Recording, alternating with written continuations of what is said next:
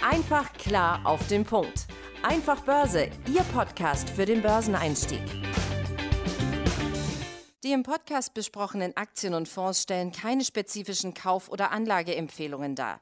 Die Moderatoren oder der Verlag haften nicht für etwaige Verluste, die aufgrund der Umsetzung der Gedanken oder Ideen entstehen.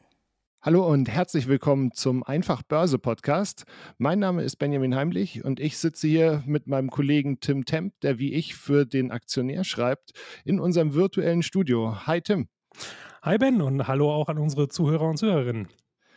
Ja, wir beide wollen uns hier jetzt einmal die Woche über die Themen Börse, Aktien und ähm, uns unterhalten und uns anschauen, was braucht es denn als Anleger, wenn man sich mit Börse beschäftigt? Was gibt es für Börsenweisheiten? Da gibt es ja jede Menge. Was steckt da dahinter? Und unsere aktuelle Ausgabe von Einfach Börse hat den Titel, Titel Rezept zum Reichwerden. Und ich meine, die essentiellste Grundzutat für dieses Rezept ist ja schlicht und ergreifend, dass man überhaupt in Aktien investiert. Und das klingt super simpel, aber was mir auffällt, wenn ich mich mit Freunden unterhalte, die ähm, jetzt noch nicht in Aktien investiert sind, ähm, dass die aktuell da relativ verunsichert sind, ob sich denn lohnt, aktuell noch einzusteigen, weil ja momentan doch relativ viel Unsicherheiten im Markt sind, relativ viele Aktien an ihren Höchstständen ähm, notieren. Und deswegen haben wir uns jetzt einfach mal die Frage gestellt, wie finde ich den richtigen Einstieg? Genau, das fanden wir eine klasse Fragestellung, wobei ich ehrlicherweise zugeben muss, ich finde, das ist schon eigentlich die falsche Frage. Auch wenn sie eigentlich natürlich irgendwie naheliegend ist, ähm, dennoch, wenn man sich ein bisschen mit der Thematik beschäftigt, und das tun wir ja jeden Tag hier beim Aktionär und das wollen wir ähm, euch und Ihnen jetzt hier einfach mal ein bisschen näher bringen, ist halt, also meine persönliche Meinung ist halt einfach, das ist einfach die falsche Frage, weil ähm, das ist ja eher viel, viel sinnvoller, sich zu fragen, ja, was will ich denn überhaupt äh, und was ist meine Zielsetzung? Und erst wenn ich diese Punkte beispielsweise geklärt habe, na dann kann ich ja erst dann überhaupt davon ableiten, wie denn mein, was, für was denn mein Einstieg überhaupt sinnvoll ist. Oder Ben, wie siehst du das? Absolut. Also ich meine, wenn man jetzt beispielsweise hergeht und sagt, ne, ich möchte, möchte langfristig anlegen, das ist ja das, was, was du und ich und ich glaube, die meisten Menschen in unserem Alter jetzt auch äh, sehr verinnerlicht haben, dass es nicht nur für die Rente ähm, oder andersrum, dass es bei der Rente nicht reicht, äh, sich nur auf das zu verlassen, was man irgendwie mal von der Rentenkasse zurückkriegt. Also wirklich das Thema langfristige Anlage ähm, steht ja auch bei uns im, im Fokus. Und ähm, genau, da stellt sich dann nur die Frage, wie, wie gehe ich das ganze Thema an? Da gibt es ja auch verschiedene Wege, sage ich mal. Ne? Ja, ich würde auf jeden Fall erstmal, ähm, weil das finde ich immer mal oft ein Problem, wenn man ja andere Medien oder so konsumiert, ähm, da werden dann immer so Begriffe benutzt, wie zum Beispiel langfristig. Ja gut, aber jeder kennt den Begriff und jeder versteht auch irgendwas drunter, aber äh, weil der Autor oder wer auch immer dann dies, dies, diesen Begriff genannt hat und der, der Zuhörer, der Leser, ähm, das dann aufschnappt, ähm, kann das ja oft zwei verschiedene Paar Schuhe sein. Also das finde ich halt auch immer gerade ganz wichtig, wenn es auch um die Zielsetzung geht, also so konkret wie möglich und äh, da entsprechend halt auch einfach, wenn, wenn Zahlen möglich sind, Zahlen zu nennen. Also ich beispielsweise finde langfristig so alles, was halt über diese fünf Jahres ähm, äh, Anlagehorizont hinausgeht. Ne? Also da, das vielleicht auch mal da, da am Anfang gleich schon mal, um das festzuhalten. Also es geht jetzt nicht darum, ähm, äh, ja, für manche äh, Trader so aus dem Medialen, da ist ja langfristig schon, schon ein paar Tage irgendwie einen Krypto-Coin halten oder so. Ähm, aber darum soll es ja natürlich hier jetzt nicht gehen. Genau. Und ähm, dann stellt sich jetzt praktisch die, die nächste Frage. Ähm, hab, ich habe jetzt einen Batzen Geld geerbt, ähm, schiebe ich den auf einmal ähm, in, in mein äh, Depot, äh, teile ich ihn auf? Was spricht dafür und dagegen? Ne? Genau, richtig. Also das wäre auch erstmal die erste Frage. Also bevor man sich überhaupt der Zielsetzung überhaupt ähm, nähern kann, ähm, wäre das vielleicht erstmal noch sinnvoller, noch einen Schritt weiter zurückzusehen, also diesen Rahmen erstmal abzustecken. Ja, habe ich eine größere Einmalsumme, wo auch immer die herkommt, äh, dann zur Verfügung oder ähm, habe ich es jetzt einfach nicht oder ich will einfach nicht meiner Sparte, das was ich für die Hochzeit, für den Urlaub oder sowas habe, da jetzt nehmen, sondern ich habe aber vor, regelmäßig was ähm, zu sparen, jeden Monat, jedes Quartal oder wie auch immer und das jetzt, das, das gibt ja schon einen Rahmen vor, ähm, mit dem man sich dann, dann weiter, weiter dem Ziel nähern kann. Also wie finde ich denn jetzt einen Einstieg? Genau. Also wenn wir jetzt mal bei, bei dem Thema einmalig bleiben, ne? also wie du sagst, man hat eine größere Summe, woher auch immer, ähm, dann ist ja auch wieder die Frage, investiere ich diese Summe auf einmal oder teile ich die auf, auf mehrere Male? Ähm, was ja auch bei einfach auf, auf verschiedene Marktgegebenheiten ankommt. Ne? Also wenn ich jetzt ähm, im, im Frühjahr 2020, ähm, als gerade die Märkte am Boden waren nach Corona, äh, dann hätte ich wahrscheinlich am besten einmalig eingezahlt. Ja. Ähm, auf der anderen Seite gibt mir halt, wenn ich das auf mehrere Male aufteile, also auf mehrere Tranchen, die Möglichkeit auch auf die Märkte zu reagieren. Hm. Ja, das finde ich halt auch ein super Instrument, gerade wenn man jetzt noch nicht so viel Erfahrung hat und nicht noch schon weitergehende Tools an der Hand hat, wie man beispielsweise das Timing, das ist halt ein Riesenproblem, ähm, also einfach total schwierig bis ja eigentlich ja auch unmöglich ist. Das kann man ja, wenn immer nur so eine Risikoabschätzung machen oder eine Wahrscheinlichkeitsabschätzung. Und das finde ich einfach eine super Sache. Also den Betrag aufteilen, mindestens, sagen wir mal, in zwei Tranchen, vielleicht sogar drei. Wenn es auch ein größerer Betrag ist, sage ich mal so ab, ab fünfstellig, würde jetzt einfach mal so eine Zahl da auch in den Raum stellen. Ähm, dann macht es auch von den Transaktionskosten Sinn, dass man beispielsweise auch drei Tranchen, also dreimal Kauf ähm, quasi einplant. Ähm, ja, um einfach sich den Thematik einfach mal ein bisschen zu nähern. Weil ja, das Problem ist einfach, ähm, keiner weiß heute, ob der Einstieg heute gut war. Das weiß man halt erst in einer Woche, in einem Monat, in einem Jahr. Ähm, und einfach, ja, um einfach dich da mehr Flexibilität mit seinem Kapital zu sichern, ist das eigentlich eine ganz clevere, clevere Sache. Ne? Richtig. Und ich meine, wenn man jetzt äh, dann das andere ähm, Extrem nimmt, ne? also dass man sagt, man spart jetzt jeden Monat ähm, 50 oder 100 Euro Betrag, ist ja vollkommen irrelevant, ähm, aber man spart das regelmäßig an, ähm, dann nimmt man zwar auch gegebenenfalls vielleicht mal einen Tief mit, aber ähm, eben auch das nächste hoch und das ähm, gleicht sich dann auf, auf Sicht praktisch aus.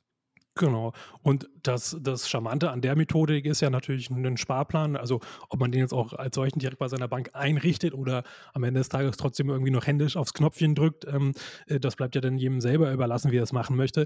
Aber ähm, dann beispielsweise, wenn man dieses Vorgehen quasi für sich schon entschlossen hat, ja, dann ist eigentlich schon alles klar. Also dann muss man sich gar nicht weiter den Kopf zerbrechen. Ist jetzt teuer oder ist jetzt günstig? Soll ich oder soll ich nicht? Ja, ist ja egal. Ich kaufe ja sowieso die ganze Zeit jeden Monat beispielsweise ein ähm, und habe dann halt einen Durchschnittspreis, den ich dann halt dann habe.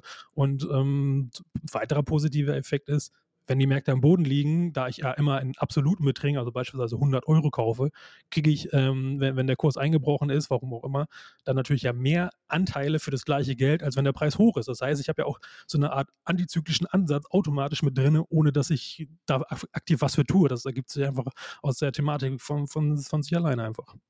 Ja, dann ist die nächste Frage ja auch immer, wie viel Zeit bin ich bereit zu investieren? Ne? Also ähm, wie, wie, siehst du das? Was, was sollte man mitbringen, wenn man wirklich, äh, sagen wir jetzt mal, in Einzelaktien investieren möchte? Was muss ich einplanen äh, in der Woche, im Monat, dass ich mich da auch intensiv ja. mit dem Thema beschäftigen kann?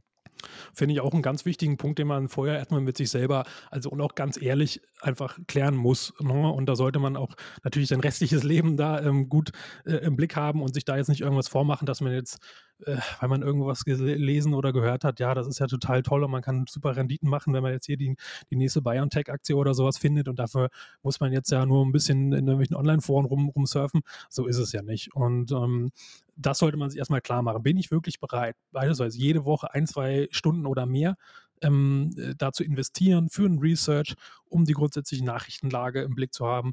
Äh, interessiere ich mich vielleicht sogar bestenfalls für, für wirtschaftliche, gesellschaftliche, politische Themen? Ähm, dann hat man halt gute Grundvoraussetzungen und kann da beispielsweise ja auch schon dann erstmal die Produktklasse überhaupt erstmal ähm, äh, besser fassen oder zumindest die Wahrscheinlichkeit, dass man damit Schiffbruch erleidet, sinkt dann rapide. Ja? Beispielsweise, wenn ich wirklich Bock darauf habe und es vielleicht ja sogar mache, weil ich schon seit Jahren regelmäßig die Wirtschaftsteil lese, in der Zeitung, im Internet, wie auch immer, ähm, dann kann man auch einen größeren Anteil oder vielleicht sogar alles äh, dann in Einzelaktien packen oder streuen. Wenn man aber sagt, ja, nee, ich habe äh, keine Lust darauf oder gar keine Zeit, weil ich andere Hobbys, Ehrenämter, Arbeit, weiß der Geier was, Familie habe, ähm, dann, und ich habe halt nur ein, zwei Stunden im Monat vielleicht, oder ich will mich da einfach nicht mit beschäftigen, weil mich das eigentlich nicht, nicht interessiert, aber ähm, ich will halt diese Möglichkeit wahrhaben oder ich habe halt keine andere Möglichkeit für die Altersvorsorge, äh, das zu machen oder das ist halt eine ein gute, gute Beimischung, ähm, dann wäre ja beispielsweise die Einzelaktie ja schon fast raus.